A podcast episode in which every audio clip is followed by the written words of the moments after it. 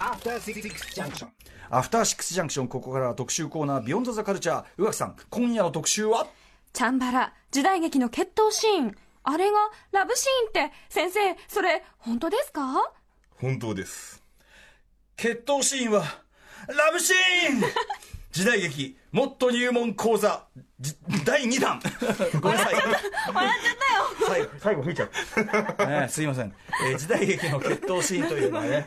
えー、ついあーんみたいなにょ要素を入れなければよかった、えー時代劇の決闘シーンといえば男と男刀と刀のぶつかり合いそんな激しく熱い交わりそれはすなわちラブシーンなのであるというね、何言ってんだあんたほんまかいなと。ねえ前回6月にお送りした入門講座第1弾に続き、えーこれまで時代劇を経営してきた方にもさらに分かりやすくその魅力は面白のポイントを教えてくださるというこの先生はもちろんこの方時代劇研究家の春日太一さんです。こんばんは、よろしくお願いしどうもよまろすし。くお願いしますいらっしゃいおませ願いします春日さんね、えっ、と、まあ、最近あったなと思ったら、はい宇垣さんの日じゃなくて、はいえっ、と、木曜日ですね、7そうで月すね26日木曜日のカルチャートークのコーナーで、えー公開30周年を迎えた、えーゆり映画というかね、はいまあ、えっ、と、美少年役をこう、少女た俳優は、えー女優さんたちが演じるという、1999年の夏休み、金子修介監督のです。ねもうよりの魅力をひたすら語るというね、はいあの夏暑い時に男たちを見たくないという、えええそういう理由をねそういう理由明を確にええ話して語っていただきました女の子たちだけを見たいという、はい最そうい初うに話最を初に僕先生とお会いして番組ね、やった時も最初もゆり話でしたし、そうまあ、ですよ一周して戻ってきたといそうですね、えええ本当にゆりからゆりへもゆりがいいですねゆりからゆりへでしょ、でもこれ嫌なサイクルで、ゆりからゆりへで、はいね、で春日さん、その後どうなったかって言ったら、ゆりからゆりあへ、ーそっからのけつけられだし、翌年そうでしたよねそうですよ翌年そうだだですからまずいサイクルに入ってる可能性ありまますから、またそのサイクルに地獄のまた輪 廻がこれから動き出すわけで負すのからサイクルに入る可能性ありますから。結構は、すごいジャンピングじゃないですか、そこからそこまで。だなそこれれはちょっとあの絶対にこれは避けるよういにやもう私も絶対本当避けましょアうフターシックスジャンクションではケツ蹴りはないとないいうこでとすねで本当ねに頑張って避けていきたいともう思い本当に真面ま目すなキャラでいきますれよ練習しなくて大丈夫ですか、私は。いやそれはもう総裁そんなあの大丈夫。あ総裁総裁総裁のそんなおみ足をね汚すような怪我するような必要ないですからね。 ということで、えーまあ、本業のね時代劇研究家として そうですよ6月19日火曜日時代劇入門第1弾では、えー時代劇はいつどのように始まったのかそもそも時代劇って何なのか、まあ、ステーキのこととかね、えー、特徴的なことから始まって、えーどう向き合えば楽しめるのかというアドバイスとおすすめの時代劇作品紹介していただきました、はいでその時にやはりあの水戸黄門はね、はいえー時代劇ではないとかですねまあ、とかまあじゃあアリューだといううんアリューとかねはアいリューはい、で、あまあ、あの宇垣さんのお好きな例えば「かぐや姫」の物語であるとか、あと、まあ「流浪に剣心」とかそういうアニメ作品もそうだし、あるいはその医療ドラマ「ジン」とか、まあ、いろんな時代劇のあり方ありますよと、そういうようなお話を伺いましそうた。ですねはいえーということで今回、えーはい第2弾ということで本題に参りましょう今夜の特集は時代劇の決闘シーンそうですねに迫るということです、えー前半はこの決闘がすごいプロレス編後半はこの決闘がすごいラブシーン編として前後編2段構えでお送りするということでございます、はいということで、えー入門特集第2弾となる今夜もですね、えー生徒代表は時代劇超初心者だけど筋がいいと評判の宇垣美里さんでございます、はい、よろしくお願いします。ねえという、じゃあ、まああいいいのい決闘シーン、えあえの好きなタイプの決闘シーンの話、私あるので、おおそれが果たしてどちらに入るのか、おお伺いできたらなというふうに思います。すでにね仕上がっておりますので、仕上がってます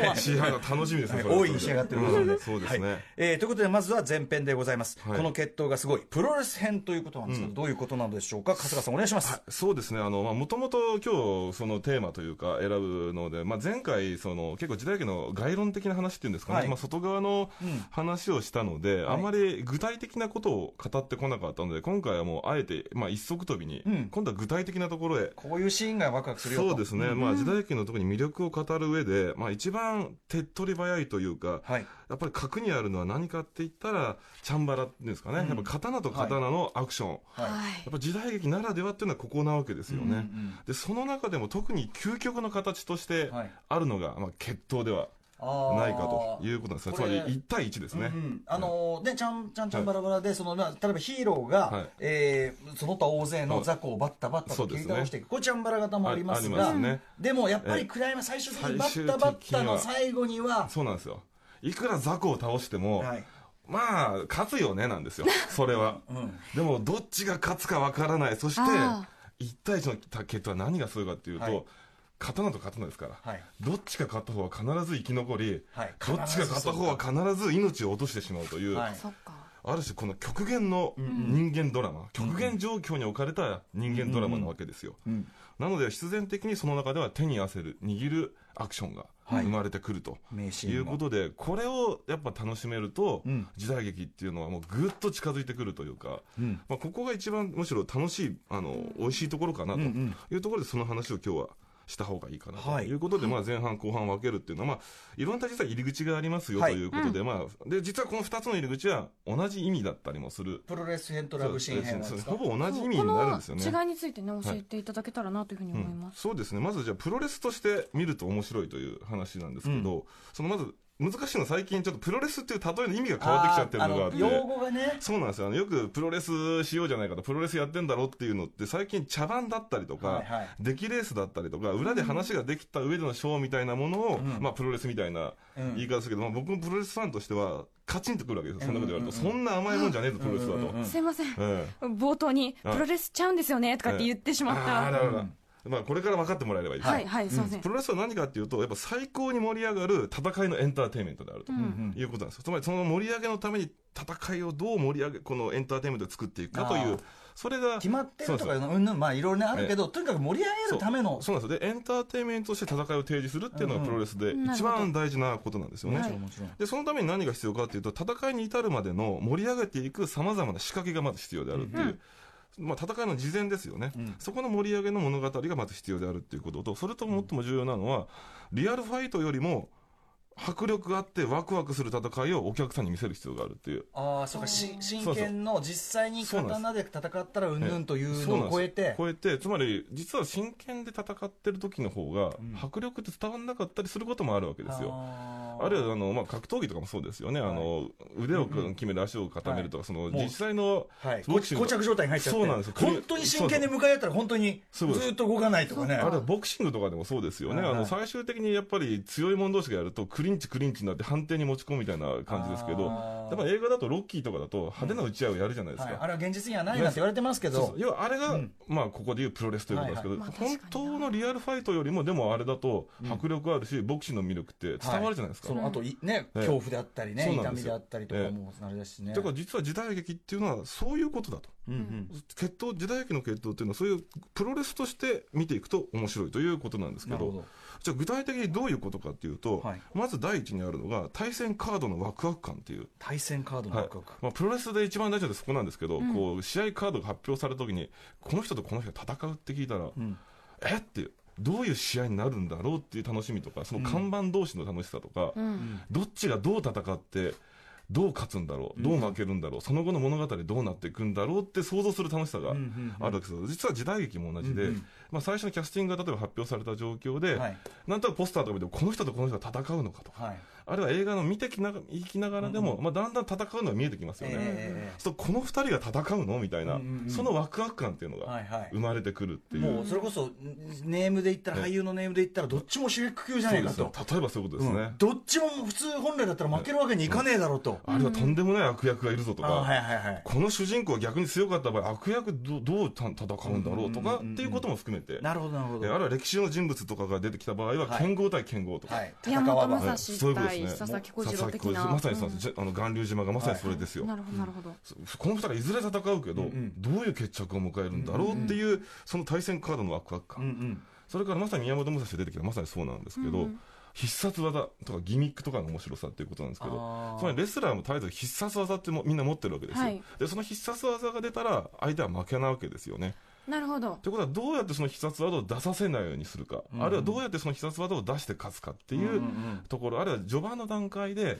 まあ必殺技見とくわけですね、お客さんは。うんうんそうこの必殺技をどう打ち破るんですかみたいな話だったりって、まあ、佐々木小次郎だったらツバメ返しがああーる、燕返し宮本武蔵なら二刀流がある、はいはいこの二刀流とツバメ返しがじゃあどう戦うんですかと思ったら、宮本武蔵は二刀流やらなかったりみたいな、まあ、選択肢を例えば持ってくるとか、はいはいそういうことのワクワク感っていうのも頭で見ながら、絶えずだから時代劇って、はいそうある種の双方向性があるというか、うんうん見ながらじゃあどうなっていくんだろう、それはプロレスと同じなんですよね。確かにねええあのそれこそね飛び道具にじゃあどうやって対抗するんだとかそういいろういろことねそうあでするわけですもんねプロレスでもまあスタン・ハンセンというレスラーがいるんですけど、彼は左腕でラリアットを押すのは得意なわけですよ、そうさせないために相手のレス相レスラーは、とにかく左腕をもう殺しにかかってくると、うんうん左腕を徹底して痛めて、ラリアットを出させないようにするとか、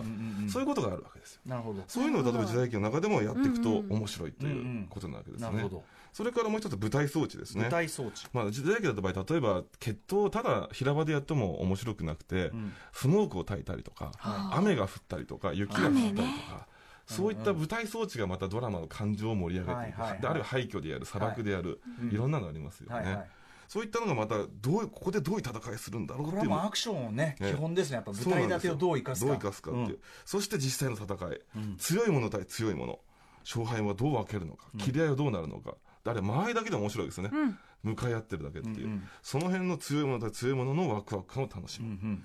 そして最後戦いが終わった後、はいこれが高揚感で終わるのかあ赤涼感で終わるのあかはいはい赤量パターンあります多量ねパターンなんですこれがまた結構なんか赤赤量量赤量赤量パターンが好き赤量うん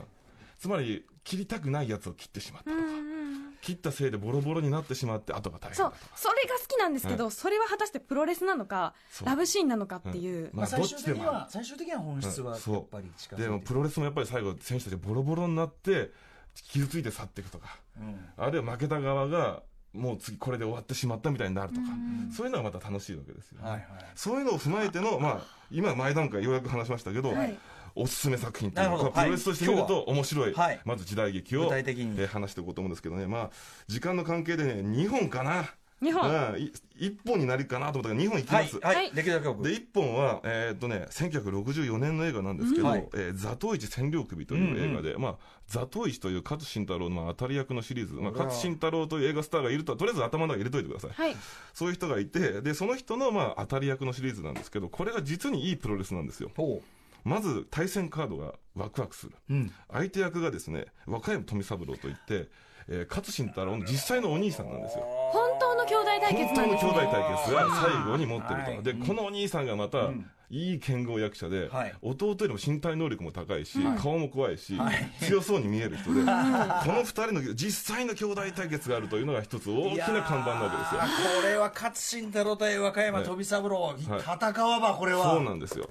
しかもこれがそのギミックである必殺技がすごい満点で、まずこの座頭市というのが、はいあの目が見えない設定なんですね、はいはいで目が見えない主人公なので戦う必殺は何かと居合斬りなんです、うん居合斬りっていうのはき来た敵に対してかあの刀を抜いて一刀で倒すっていう、だからこそ見えないから自分で切りに行けないわけですよ、うんで防衛のための剣なんですよねはいうんだから来た相手をだから至近距離で絶えず相手が迫ってくると、その耳とか、はいあ温度とか足音とかで風を感じてって言ってましたね風を感勝じて新太そう郎ですさねでそこで距離近づいたところで居合で一刀で切るっていうやり方を、はいザトイチは得意とするわけですよ、うんだから近づいてきたやつは殺されるわけですよ、うんうんじゃあこれに対して悪役の若山富三郎はどうするかというと、うんうん近づかない戦い方をしてまあくるそうなってきますよねほうほうほうで何をやるかというと馬の上から鞭を振るんですよ、なんと非常なええだから近づけないだからひたすら鞭で馬の上からボッコボコにされるんですよ、ザトイチはでこれに対してどう戦っていくかとうわ気になるそうでまた舞台設定も良くて、これはね、砂漠のような荒野で戦うんですよ。えで、このね、まあ、ザトイチが待ってるところに、若山富さんが馬で来ると、もう、その馬のね、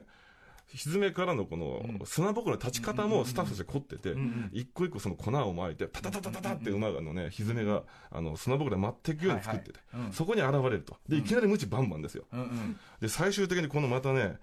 戦いの迫力という分でいうと、この役者バカ兄弟なんです、この二人が。うんうんでこのバカ兄弟が、バカ兄弟使っち ゃうんですけど、命を張るんですよ。つまり、まず、その無知で最終的に座頭市は手を繋がれてしまって、はい馬で、その引きずられ引きずられてしまう。うんうんそれはそ引れきを回しのそう、それもスタントなしで。ずらずらずらこれまあ西部劇とかだとねええたまにある場面ですけどそうそうワンカットでそれをやってしまうわ。おで、これに対して座頭市が逆転技を放つ。で、まあ、ある逆転技によって、若山富三郎は馬から落ちるんですけど、この時若山富三郎は頭から落ちますね。でも頭から落ちてるんだけど、すくっと戦っ立ち上がって、そのまま戦うということで、まあ、どういう対決か見てもらえばいいんですけど、で、最後がね、はいざといそうやってボロボロになるところに、うんうん遠くであの農民たちの祭り林が聞こえるとあそういう中で祭り林を背にして去っていくっていうちょっと寂しいちょっと七人の侍的なそ寂うしさもなありますね寂しさがあるラストなんでですよねはあこれがまさにここのシーンをこ見るれたはめでも面白み要はこ見のたいシーンを見るためだけに全ての物語があるんです、うんこの映画は、ううんんうんそこがもう山場。当時のええ観客はしかもえ兄え弟な分かってますから、ええおついに兄弟対決だから若隆対決やるかと、ええしかも兄の方がちょっと売れてない時期なんであー余計に悪役として来る兄がボコボコにする光景もはいはいちょっちょとっとそ鬼気迫るというかのヒールズショーの面白さがあーまあ出てくるわけですよねいいですねそれからですね、まあ、もはうい一本がもう一本同じくこれ和歌山富三郎なんですけど「魔界転生」という映画でございましたねこれあの、はい新しいものの方は見てるんですけど、じゃあのじそゃの見てないそですの前前の方やのつじゃなくて、はいあれはあの出てる佐藤浩市さんをしてあのなんて映画だったんだって自分でも言ってますか らなんか俺はなんてことをしてしまったんだそうではなく1981年に81年えー深作金次監督ではいやった映画でこれはですねあの、まあ、魔界から剣豪たちが蘇り、えー千葉真一さん扮する柳生十兵衛と、んまあ、戦っていくこといれはだっう。てそれこそもし戦わば、はい本来なら時代違って絶そう対なんですよ戦わないような剣豪同士を戦わせるんだから、オールスターのプロレスみたいなもんですよ、うんはいしかもそれが時代を超えて、だから力道山もいれば、はい棚橋もいるみたいな、そんな世 界ですよ。あとはスーパーロボット対戦みたいな、ええそういうことですそうかねそうかはそういうことですよね。でこれはすごいのは、まあ、VS 和歌山これも VS 和歌山と見せるなんです けやどやっぱ一騎打ち役者なんでしょうね彼いうんも。うん役柄の上でこれねさ親子の役で柳生十兵衛あーそうかそう VS か和歌山と目さ俺は柳生田島のあな神るとほいどなうるほど。剣豪の親子対決なんですよ、うんうん役柄の上で親子それから役者としてはこの二人師弟関係なんですよ千葉さんは和歌山富三郎から盾のことを教わってるとあーいうことで新旧のアクション名手の対決でもあり、役映画の中では剣豪同士の戦いであるとうんうんうんで、しかもですね、このギミックとしては、こはいの和歌山富三郎のこの、えー、柳生田島の神は、い自分息子の十兵衛に勝つために、はいわざわざ魔界に魂を売って、無敵になってるんですよ。ああー息子に勝ちたいって勝ついう。ためのためにはい息子が俺より上にいるのが悔しくて、最強でありたいんです自ねら。死んで、魂を戻ってきたんですようんうんうんうんうん。その無敵の地にどうするかといったはら、い妖刀村正というですね、はいはい怪しげな刀を自ら作って、だから必殺の武器ーを、ええええ十兵衛を作り、はいそして顔中に、んあのあれですねあのお経を書いて、ええ魔物に戦うための弓出し法一型うええんそうなんです魔物に戦うためのギミックを作ってお互い戦う、これやっぱだから魔界転生はオカルト西部劇というかそうねですね時代劇としてねあそういうそうなんですよ面白いいいねケレン味たっぷケりレいいミねそしてこれを戦う舞台設定がまた素晴らしいのが、うん深作金次監督、炎の中で戦わせるんですけど、はいファイヤーデスマッチ本当の、これだって大ええねセットを本当に燃やすんですよ本当に燃やしちゃったんですかバーナーじゃなくてで実際に倒れてくる柱天井が落ちてくるそういう中で2人がやけどしながらものすごい激しい立ち本当回りをリア見ルせるなんですはいね。そうなんですこれはあの一応言っておきますけど決して褒められたものではないですはい現代の基準そぐらいはのその時代だからこそできもう本た当。に命がけの戦いをやる、はいしかもこの二人指定同士の戦いということで、戦うのか刀の構えから全部同じなんですよああそっか互角感がすごいしかもリアルにええリアルにそうその盾の師匠だかええらそうしかも柳生新陰流の指定の役柄の設定でもあるし親子でもあるから、筋が通ってる構えが同じなんですよ、うんで最後に上段と下段で構えの違いだけを見せるとあーそこでさあどうなるかというこの間合いの詰め方ファイヤーデスマッチ、うんうんすファごいイヤーデスマッチすごいことなんで、その間、若山と三三郎、まや魔界の人間ですから、一度も瞬きをしない。すごい。炎俺でもめっちゃ熱かったんですもんねだっそてうでねすねもうやけどしちゃう実際本当に、だから千葉さんの頭に、カツラの瓶漬けの油つけてるけど、それがあの煙出始めたっていう話だったりとか本。ね当リそこまでリアルを追求しそうなんですてよ。この後でその後ジュリーの天草四郎も出てくるんですけど、はいはいそれは実際には手が水ぶくれになったっていうねね話の戦いでその中ででもやってくれて絶えずこれこの映画は、はいもう毎回この千葉真一に扮する柳生十兵衛が宮本武蔵岡田健と戦ったりとか、はい宝蔵院飲酒室田秀と戦ったりっていう。全てがだから好カード全て好カード、このね、千葉真一、野球十兵衛、5番勝負みたいま なあ、。それだけでできてる話ですから、いやでも本当にプ戦うってプいロレう。ス時代劇映画とはい言本わ当れにる、まさオにールスター映画 ですよ。はいで、なんか絶えず舞台設定もいいと。うん兄弟で、あの、私先日っていうかもう昨日なんですけおど、あの、ナルトの歌舞伎を見てきたんですけおどー、いいナのルトが、あの、うん果たして、あの、時代劇かどうかがうん私わからない、まあ、うん時代劇だとしたら、うんナルトの中でも、あの、サスケがイタチというおあー兄ちゃんと戦うシーンがあっうんうてん、私そこめちゃめちゃ大好きで、おー本読んでた時も号泣してたんですけど、まさにそこうでれすよはプロレス。 プロレス、まだ兄弟対決というのがやっぱり。骨肉はやっぱり基うん本的には、そう。しかもね、やっイぱタチはちゃんと抱えてるものがあって、そう 本当にね泣き出した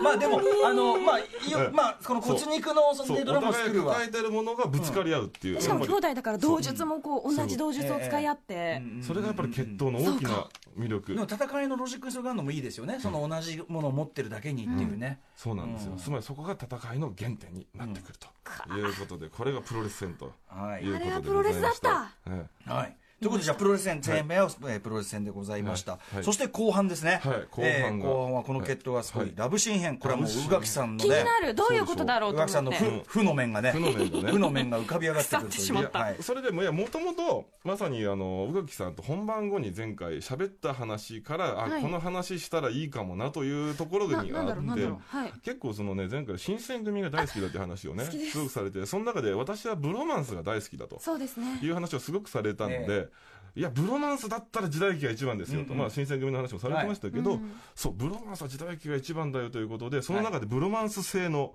強い時代、あの2本を持ってきたのでで我々、はそいうそうしかもさあの、はいブブロマンス発見愛がさ、はい何見ててもこれコマンドを見ててこれそうはなんだよなこれはこれはラブシーンあれいやコマンドは、その話は俺コマンドは完全なあれですよね、うん最後の完全ラブシーンあれでしブょロマンス決闘ですよブロマンスケット本当に、うんあれはもう片思いでしょ、だってあねい、つ、そうベネットの片思いベネットの片思いですしかもしかも手話手話は、うね見ろと、ん俺のボディ見たらたまらんだろうと、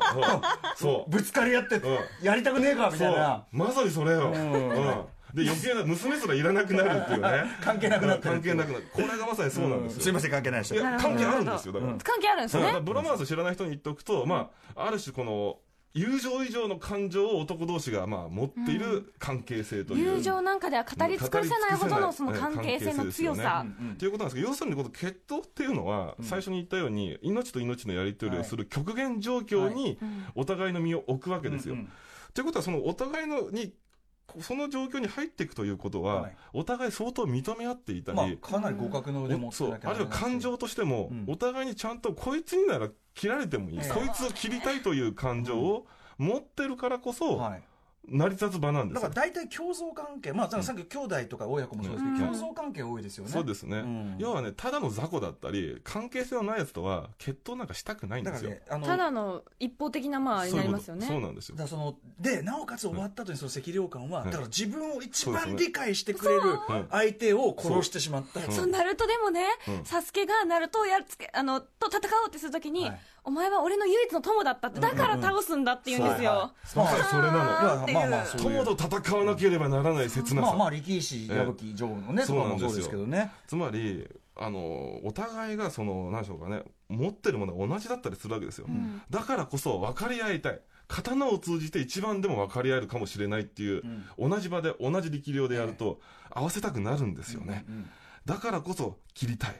だからこそ下手すると切られたいまで行ってしまう、んそのとそれって行き着く先はもはやもう恋愛としか考えよう がまなあい純愛、ある種そうですよね刀と刀を通じたお互いの感情の確かめ合いなんですよ、うんそれはもうねラブストーリーにしかもうね見えてこないんですうんよ、うんうんよく行き過ぎた科学はオカルトにしか見えないっていうね、はいはいことはありますけど、はい行き過ぎた決闘はラブシーンにしか見えないっていう、がラブシーンにしか見えない見えないっていう、うんまうあんそんな感じ、もう関係性をつまり濃密に描けば描くほど、もうラブシーンにしかね、ん見えてこないです。あのーでええちょ会ったことなくてもそういうすごいやつがいて、ええお互いの距離感がだんだんでこっちはそうなん観ですよ客がだんだん近づいてきて、ええいつ会っちゃうんだいつや会っっと会えたちゃうんだやっと会えたねバサッっていう、そういうのもありましたあとねね孤塩田独系なあとね孤独なもの今回挙げる2つは孤独なもの同士が分かり合えてるんですよ、分かり合えてるからこそ恋の表と裏だからこそそうみたいんなです部よ分もええ分かり合えてるもの同士だからそう確かめ合いたくなっちゃうんですよああだから、ええやっぱ手を合わせてみて、うんそう最終的に刀できてますからだからそれまで確かめはる手段は刀しかないんですよしん本当に語り合いだからもうええ対話する手段が刀しかないそう男たちだし、ええっていうだから最終的に切る切られるのラブシーンがそこで生まれてくるとさあ一体ねいうことどでんなのそがう上がなんっですてくるの上がってくるのかか出てくるのが、ままず最初に挙げるのが黒沢、あ まあ、黒沢明監督がまさにこのブロマンスの帝王みたいな人なんですけども、はいえー椿三十郎とい出うました映画でねこれまあストーリーを語ると大変なことなんですけど、まあ、これでまあ三船敏郎扮する椿三十郎 VS、えー中台達也扮する室戸半兵衛という、えー戦いで、まあ、二大スターのまあ決闘なんですけど、はいまあ、これはまああのある班で若手の,、まあ、あのた体制側がちょっと腐ってる状態で、うんうんそれに対して若手が改革に行くとで、その改革の若手の方の用心棒に椿三十郎がいて、その体制側の用心棒に、どっちも雇われ者で、その中台達也さんがいるわけですよ。で、その体制側を倒すために、あの、み立場を偽って、あの、椿三十郎は、その体制側に潜入して自分も用心棒になるわけですよ。うんそうすると今まで体制側でただ一人の雇われ用心棒だった半兵衛からすると、もう一人仲間が来てくれたと思っ、やってとそう、嬉しくて心を開くんです。開いちゃった、そう、ねそれでなんかそう。で、その上のね、雇雇い主なんかのことは、本当は馬鹿にしてるから、そううんお互い雇まあ、おわれ金のためですからねそうそうそう立場のために。でも実は、中台さんも含めて主人公の椿三十郎は騙してるわけですよね。でもその騙しても辛いなと思いながらも、勝つためにはそうせざるを得ないと。で、最終的にはハッピーエンドというか、その体制側が負けるわけですよ。その椿三十郎の策によって。はい負けてめでたしめでたしと思いきや、解決していない物語はもう一個あったんですよ。半兵衛が生き残ってるわけですよ。お前ずっと俺のこと騙してたのあかそういうことおっしゃる通り。お前のこと信用してたのにそう。まさにそ、それはね、黒沢明は全くそのセリフを書いてるんですよ。あの、はっきり言いますからね。はいこれね、そのセリフのやりとりを、 はい。あの、俺書き写したんですけど、これでこれちほょっぼとね、カップル、カップル同士のチワ展開に思ってくるんですけど、まず、あの、三船さん聞くわけです。はあの、三条郎が、どうしてもやるのかって聞くと。半兵衛が、やる。貴様みたいにひどい奴はいない。人をコケにしやがる。 まあそう怒るのは仕方なかったんだ。俺は貴様に一目置いてたんだぜ。だから、っていうとこ遮るように。今更何を言い言いやがる。抜けって俺は、いや、あ俺は抜きたくねえ。抜けば死ぬだけだ。つまらねえぜって。でそうでもね、それじゃ嫌だって言って。脱いそう。そでそれもよかろうみたいなそう、それもよかろうって。そそううそうあ、そう、な、そのあれがね、半兵衛がそれもよかろうって。はいはいとにかくここのままじゃ俺の気が収まらんです。コケにされたままじゃなそう俺も気が収まらんって一言言われた時に、うんあの、はそうあの三三条三条がじゃあやろうって一言。そうなんです。そうか、じゃあやうろう。ん、で、このじゃあやろうで戦いが始まるんですけど、その後、周りにまあ、加山って若手、わ若者たちが見てんのに、手出しするなと。で、例えば、俺が負けたとしても、この半兵衛は絶対に切ってはならない。逃がしてやれっていうことも言うんですよ。で、戦いがさあ始まりますと。これはもう映画史に。これが。ね、二人がずーっとね、見つめ合うんですよ。世界映画史に残うん残るる決闘シーン。もうずーっと見つめ合う多分ね、20秒ぐらい見つめ合ってるんですよ。ちょっとでも無音体感だと本当に気が遠くなるそ長うさですよこね。んな見つめ合ってていいのっていうぐらい見つめ合ってるんですよ。でもやっぱりそのさっきう春日さんおっしゃった通り、うんあの、抜いたら、はい。どっちかが死ぬっていう戦いだから。うん、でしかもねどっちも悪役じゃないいいやつ同士だしそうでしかもこの二人がその、まあ、黒澤明も、お互いどういう手を出すかをい言わないまま別々にトレーニングさせこてるれんで実すはよ。そうなんです。うんだから本当に相手がどう来るかわからないわまからまないやわからないリアのルにはただ最低限分かってるのは半兵衛は上から振り下ろす、まあ、それに対してあの三十郎は下からあの突き上げささ上逆げ手でねこうね下がるとじゃあどうすればいいとで中谷さんは若いのでそれが全力で振り下ろしてくるのに対して三十郎はどうスピードをよくて懐に入って切らないといけないんだよねそれを研究し尽くしてすごい手をまあそれはまさに逆手、逆手を押すというやり方なんですけどね,、見たいしかも、うんしかもこれはね、うんもう言わないでおきますが、うんうんえー本当に映画史に残る驚愕の。驚愕のシーンがここでなって驚愕のえーっていう周りがその若手時代の加山雄三田中何も知らないから。えー 本当にねドキュメントなのそのシーンはみんな本当に驚いてあそうすんのみたいになっちゃったんですねか唖然としてるところがそのまんまその表情で映ってるというでこのなきゃで、まあ、最終的に、まあ、三十郎の映画ですから三十郎は勝つんですけど、このシーンで黒澤明が素晴らしいのは勝った三十郎の顔を撮ってないんですよ切られたこの半兵衛の顔だけを撮って半兵衛があの死んで倒れていくところだけをカメラを追っで、て血だまりにね、こう。そう血だまりに倒れてくっていうそこを追ってるっていうこれが赤涼感としてもすごいし僕がそのね、宇垣さんによく言う、その、本当にいい刀は鞘に入ってるもんだぜっていうのは、ここのの、あれでこ、そう出てくるそわうけなんでですすよよ。鞘に入っていない者同士の戦いなんですつまり戦わ鞘に入ってればそれは収納されるんですようんこの二人鞘に入ってないから戦わざるを得ないんですよ戦うためのそう刀いう生ですきから方しかできないから。ちゃんとその前の方のね、奥方のセリフとかもねちゃんとね、そうよくできてんだから。そうあなたはいい方ではないっていうねよいい方なのに鞘に入ってるんですってで、それ名刀最後、若手にでもかける言葉ええ、一言かけてったのね。そうなんですようまいんだ、これえ。なん、なんか見る。うんもうね最高のこれはねあの決闘シーン にニヤニヤしながら、だんだん、何見てねえのみたいな、そそういうムーう。ドなんかすごい悔しくなってきた。えでも、今ね、見たい顔になってる宇垣さんの顔が、いい我々これなんかいいですよね、その。何そうん のぜ、ひ見てほしいから。しかも、ブロマンスの説明してそう、見たがらせるっていうそうそう、ですあねの、春日さん的にはもう、完璧なプレゼンテーションやってなきゃなというく。ーえーだ からそういうそのお互いに認めてるし、はいその本当は別にやりたくないんだけど、はいでも持ってるうん何か背負ってるもののためにそうですね戦うっていうのは、うんあうのん13人の資格のあそうですね一番最後のところでああれもそうですねの市原、はいうんんさんかいち市村正親市村さうんん市村さんと役所広司さんがとうん戦うシーンとかまさにそうですね。あの二人も、まあ、もともと親友同士でうん腕を認め合ってる者同士の戦い。でもお互いにやっぱ義があって、そうですね。そのお義のた互めに戦わなきいの、ゃそいうですけなおい互いの持ってる役割というのがあるのでね。ちょっと似てますね、その、うんあのいね、市村さんの方は、はいはいあの、自分がついてる側がいいとは思っ思てねなえけそどっていう。やらざるを得ないっていうね。そうあれはよかった、うんあれすごく好きだった、まさにいい決闘ってそういうことなうんでんすうよんうんでやっぱりね、この手のやっぱね、つロミオとジュリエット的な関係性っていうんですかね。ああ、確かにうん、立場上さ、あ引のき裂かれてお互いる。その愛し合ってんだけど、その上の組織同士が揉めてるために戦わざるを得ないっていうのが、完璧にロミオとジュリエットやっちゃったのが、ザトウイチ物語という、あさっきのザトウイチシリーズの第一作なんですけど、うんうんうんこれはまあ、あの、千葉のまあ暴走で、あの、二つのヤクザの組織がまあ揉めてると。うんはいで、あの、か片側の方に、まあ、天地茂扮する平手美紀という用心棒がいると。うんで、片側の方に、まあ、座頭市が、まあ、やってきて、まあ、用心棒的に入ると。でも、この二つの組織は、まあ、歴史上本当に大きな戦いをするのは分かってるので、見てるお客さんからすると、まあ、この二つの戦い戦うんだろうなって分かってるのはもともと前提にあるわけですよ。うんうんそこで、この二人が、実は、ち敵対する組織なんですけど、友情を育んでいくんですね。で、この友情がいいのは、座頭市は目が見えないから、その、用心棒で入ってんだけど、差別されてるんですよ。うん行った先で。うんで、天地茂のその平手美紀も肺を病んでて、ずーっと咳き込んでるんうんで、うんもう邪魔者扱いされててうん、一移す人なよみで、たいなそう、一人で荒れ寺に住んでるんですようん。つまり孤独な者同士がうんう、んちょっと間にある、あの、池で、沼で、釣りをするんですよ。うんうんで、釣りをしながら、お互いのこと何にも言わないんだけど、おそらくそうなんだろうだと思いながら、友情を育んでいくんですよう。んうん分かっていながらねそう。で、その二人がついに、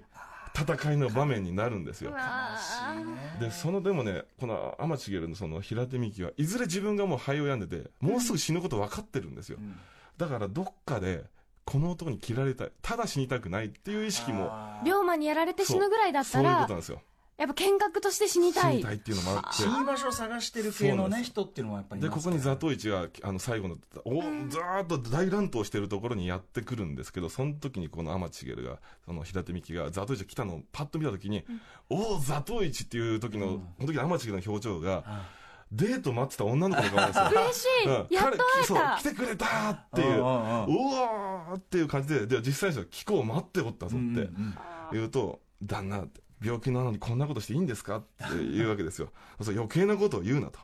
で、ザトウイチはバ、バカなこと、バカな話じゃございませんかって言ったら、うんうん平手美紀は、いらぬ世話だと。来いって一言。で、決闘の場に連れて行こうとするんですよ。で、その時の口説き文句が、た口説き文句、死に土産にザトウイチと真剣勝負がしたいと。うん貴公もわしの立ち筋を見たくはないかって。みんな見たことないから今まで前そうなんすよ戦ってないからそうでお互いやっぱねでも見たくはないかって言っても、うんうんだって本当は見えないんですよ、あうんうんうん見えないんだけど見たくはないか、つまり感じてみないかってういんうんうんううんことなわけですよ、それでやるからにはね一対一で行きましょうやるからには引けませんよって言うと、よしって言って二人で戦いの場に行く、ここでさっきの椿三十郎と同じセリフが出てくるんですほうよほうほう手出しするなよっていうあーそうなるほど俺たちだけの世界なんですよ、うんうんうんもう二人だけの世界に邪魔者はいらねえと、うんうんいうので、二人の戦いがここで始まるんですよ。で、これもね、椿さんよりも同じなんですけど、ん無音なんですよ。はいもう二人だけの空間に音もいらないんですよ。で、最終的に平手美紀はザトウイチの手にかかって死ぬんですけど、その時に、うしあのさひこう平手美紀があのザトウイチの背中肩に平手美紀の顔がこうしもたれかかってくるんですよ、あ完全にそう完全にもうそれね、後ろから抱きしめてるようにしか見えないんですよ、うんうんその時の平手美紀のこのね、安らかなエクスタシーエクスタシーな顔と、んザトウイチはでも悲しそうなお互いの温度差があるんですよ。うんうんで、最後、平手美紀をま、埋葬するためにこう振り返って、抱きしめるようにしてう、ん床にそっと寝かせてあげるんですよ。はいただ倒すんじゃなくうてんう。んうんそれで顔にあの布をかけてあげるっていはいうはいはい、このシーンの、あーもう本当にラブシーンにしかもうこれ見 えない。いやーもうね、完全に感情の行き換えがそこにあるわけあでする、ね。そう。もうロミエとジュリエットのすいやーごい悲。しいねそう。で時代劇版ロミエとジュリエットして、これ完全にもう成り立ってて。うん成り立ってる。そう、だから、だからいい決闘シーンって、はい実はもうね、行き過ぎると、うんラブシーンにしか見えなくなってくるいやっーてでいうも今の説明なんかね、うんまあ、でも実際あのあのうんおっしゃってる通りですよ、本当に見たくなそうっですうん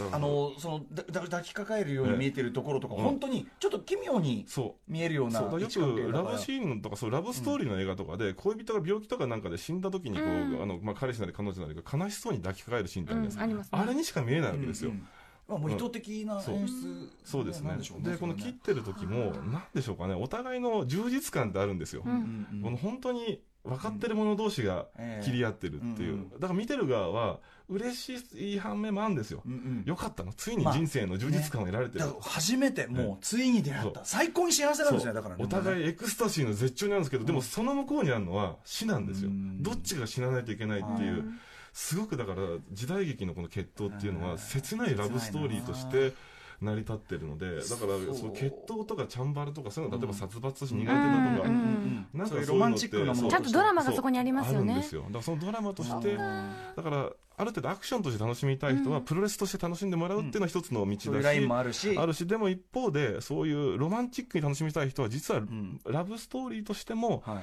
実は時代劇のそういうものは楽しめるんだよという、この2つの道というのをね、新選組は常にその目線で私は楽しんでましたうんね。そうし新選組はしかもね、チチーム萌えもあるしいろんな要も素うがある芹から沢、鴨と北掃除のところでまず最初に私はもうどどの新選組かによりますよ、これね新選組作品いっぱいあでるかもら、ね、これね、いずれその話もしようと思うんですけど、うん新選組って、そのためによくできた組織なんですよ、うんうんうんこれ、実際アイドルグループですから、あー何せ恋愛禁止ですからね、ここ、うんうんでしか もあの異性がいないわけですよ、ん異性がいない恋愛禁止の組織ですから、うんうんもうなんでしょうかね、いろんな想像がしやすい、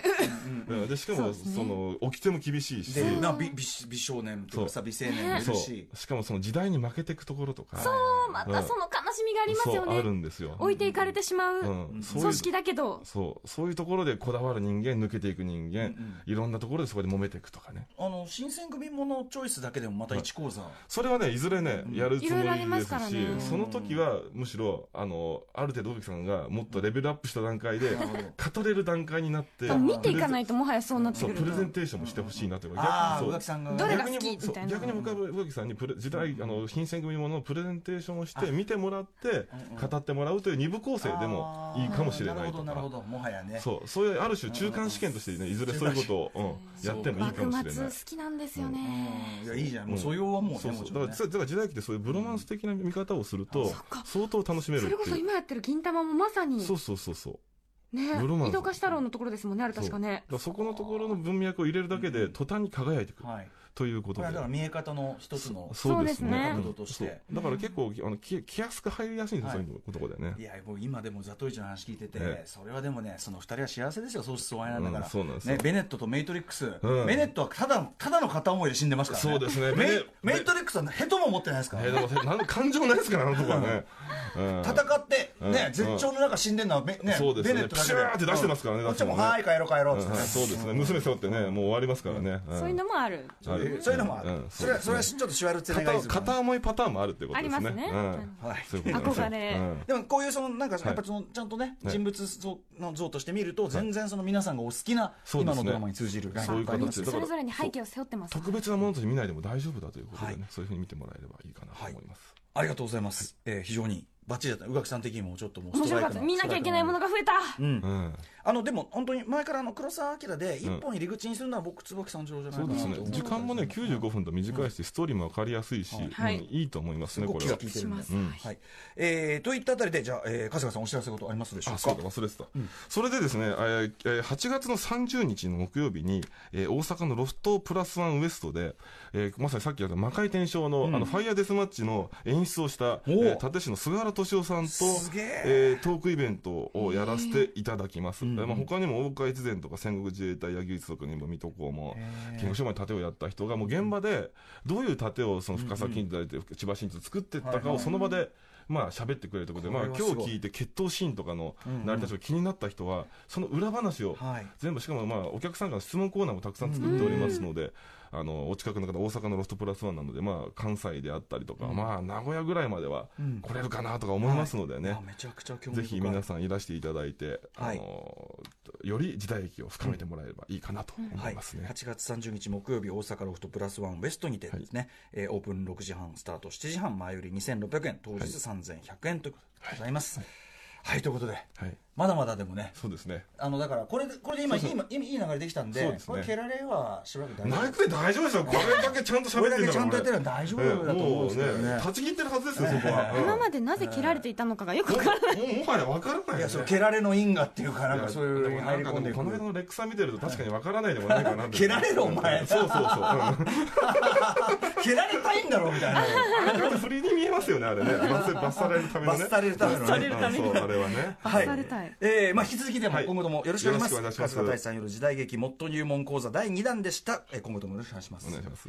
明日のこの時間は俳優木村拓哉さんの独占インタビューをお送りしますあ、。あの、武士の一文の時の話とかはいあーあれもよかったああいいでしょうねそ相手役がまたすごい役者との戦いですからあの決闘もいいですよねその時に、うんそのあれよかったなどういうあの目を開いた盲人役の演技、ああそうね、うんまああんまり言わない分かってる、あの目を開いた盲人役の演技に導入を参考にしたあみれたいなはねそれきらいトレーニングシーンもちゃんと描いてるんでうんうんなかなかいいですよはい、うんえーということでございます、ぜひお聞きくださいということでこの後はコンサルタント島尾真帆さんの登場です After Six Junction.